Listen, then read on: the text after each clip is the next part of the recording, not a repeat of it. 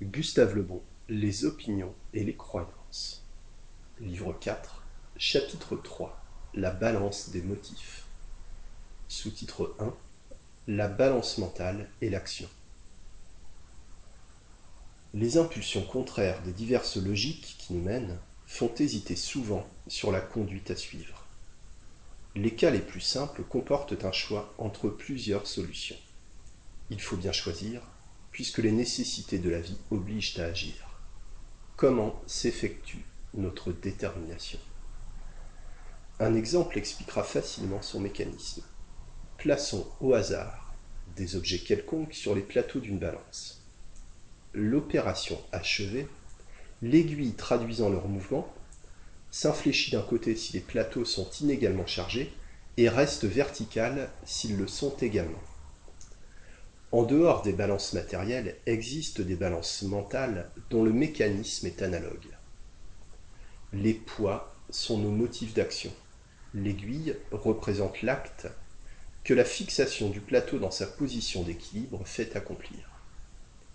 Ces mobiles d'action peuvent être quelquefois des raisons, mais aux mobiles conscients d'ordre intellectuel s'ajoutent le plus souvent les mobiles inconscients déjà décrits et qui pèsent lourdement dans l'un des plateaux. En dernière analyse, les motifs sont des énergies en lutte. Les plus fortes l'emportent. Lorsque les énergies contraires sont à peu près de la même intensité, les plateaux oscillent longtemps avant de se fixer à une position définitive. Caractères incertains, hésitants. Quand les énergies en conflit sont très inégales, un des plateaux trouve de suite son équilibre. Caractère décidé, passant rapidement à la résolution et à l'action. Sous-titre 2. Rôle de la volonté dans la balance des motifs. Les poids de la balance mentale sont souvent à notre disposition, c'est-à-dire que nous pouvons en ajouter ou en retrancher. Les héros intrépides, qui pour la première fois franchirent les Alpes et la Manche, à travers les airs, éliminèrent certainement des plateaux de la balance les nombreux motifs rationnels capables de les arrêter dans la dangereuse entreprise qu'aucun être humain n'avait tentée avant eux. Notre volonté, cependant, ne se charge pas toujours de placer les poids dans la balance des motifs. Les éléments de la vie affective ou mystique s'y introduisent tout seuls. C'est ce qui arrive dans certains actes instantanés résultant d'une émotion intense. Se jeter à l'eau d'hiver, par exemple, pour en retirer un inconnu. Si la réflexion était exercée, son action aurait certainement contrebalancé celle des éléments affectifs et l'inclinaison de l'aiguille eût changé de côté. Voilà pourquoi, si les grands héroïsmes spontanés sont fréquents, on observe beaucoup plus rarement des petits actes d'héroïsme journalier tels que se priver des jouissances de la vie pour soigner un parent infirme. C'est très justement que les académies chargées de distribuer des prix de vertu les accordent de préférence aux petits héroïsmes continus. La volonté consciente peut donc influencer les plateaux de la balance des motifs, mais lorsque cette volonté est inconsciente, comme dans les croyances, son rôle est à peu près nul. La logique mystique opère alors en dehors de nous, au besoin, malgré nous et contre nous. Nous sommes moins désarmés quand la logique affective intervient seule. Car si les sentiments ne sont pas trop forts, l'intelligence peut disposer de quelques-uns des poids qui représentent les motifs. Notre faible puissance contre les impulsions de la logique affective ne doit pas être beaucoup regrettée.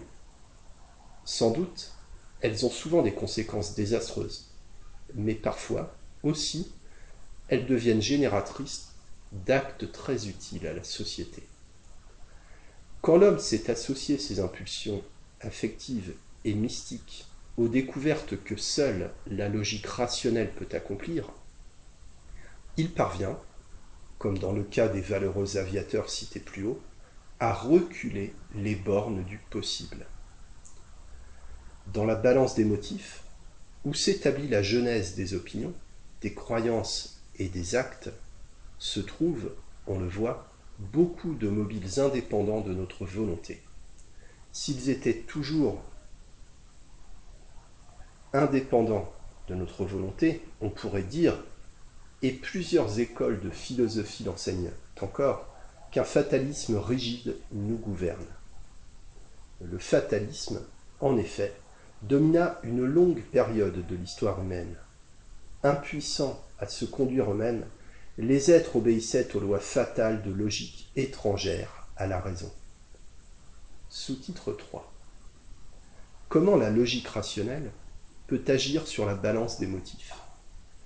Avec la lente apparition de la logique rationnelle, une force nouvelle surgit dans le monde.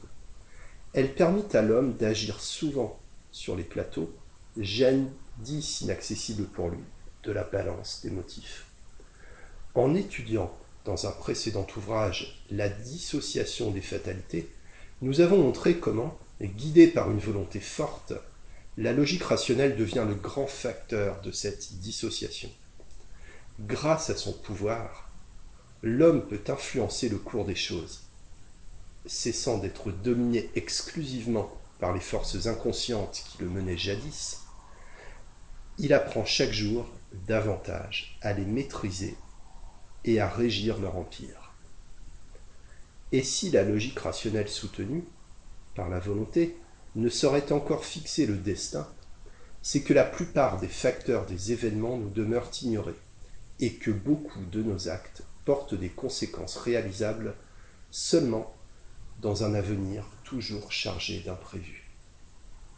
Cet imprévu condamne à risquer, c'est-à-dire à introduire dans la balance des motifs et des poids de valeur inconnue. Les vrais maîtres du sort des peuples, les hommes de génie, dont chaque siècle vit surgir un si petit nombre, surent accumuler le plus de chances possible dans un des plateaux, et cependant beaucoup risqué. Bismarck, que nous avons plusieurs fois cité à cause de sa psychologie très instructive, illustre clairement cette nécessité du risque une idée maîtresse, l'unité de sa patrie le guidait. Mais dans sa vie, que de risques encourus, de chances contraires, d'obstacles entassés dont sa volonté eut à subir le choc. Il fallait d'abord détruire la puissance militaire de l'Autriche, à laquelle un prestigieux passé conférait tant de force. La victoire de Sadova en 1866 fut très péniblement gagnée et seulement grâce à l'incapacité excessive du général ennemi. Ce difficile triomphe obtenu, il fallut risquer de combattre Napoléon III, dont les armées passaient pour invincibles, et qui l'eussent peut-être été si l'alliance probable de la France et de l'Autriche s'était réalisée. Un grand homme pouvait préparer toutes ces combinaisons, mais non en affirmer le succès. Un caractère hardi, une vaste intelligence, éclairé par les intuitions supérieures du génie, permettait seul d'affronter de tels risques. Il fallait les affronter pourtant, puisque les innombrables facteurs qui nous encerclent, et dont l'ensemble constitue ce qu'on appelle le hasard, restent inaccessibles. C'est la logique affective surtout qui encourage à risquer. Elle est le premier soutien d'une entreprise que la logique rationnelle doit guider aussi de grands risques s'offraient dans la traversée de la Manche et des Alpes en aéroplane, mais la logique rationnelle étayait une volonté inspirée par l'espoir de la gloire, le plaisir de lutter contre des difficultés et autres éléments d'origine exclusivement affective. Icare, qui au dire de la légende tenta un essai analogue avec sa seule volonté pour lui, périt victime de son effort. Il faut être solidement armé pour défier la nature et les dieux.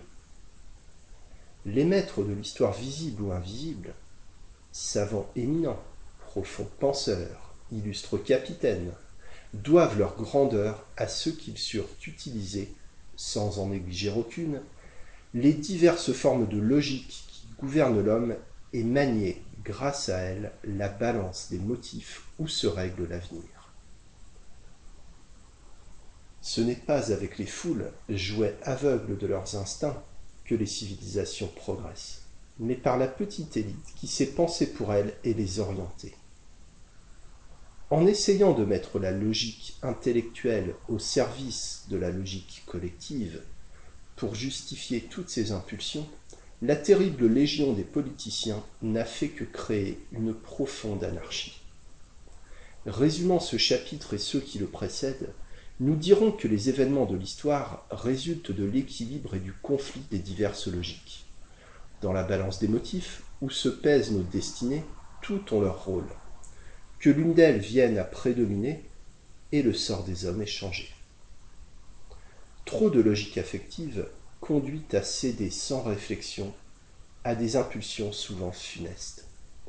Trop de logique mystique engendre les existences religieuses dominés par l'égoïste préoccupation de leur salut et sans aucune utilité sociale.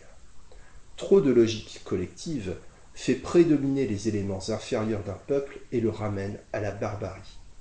Trop de logique rationnelle conduit au doute et à l'inaction.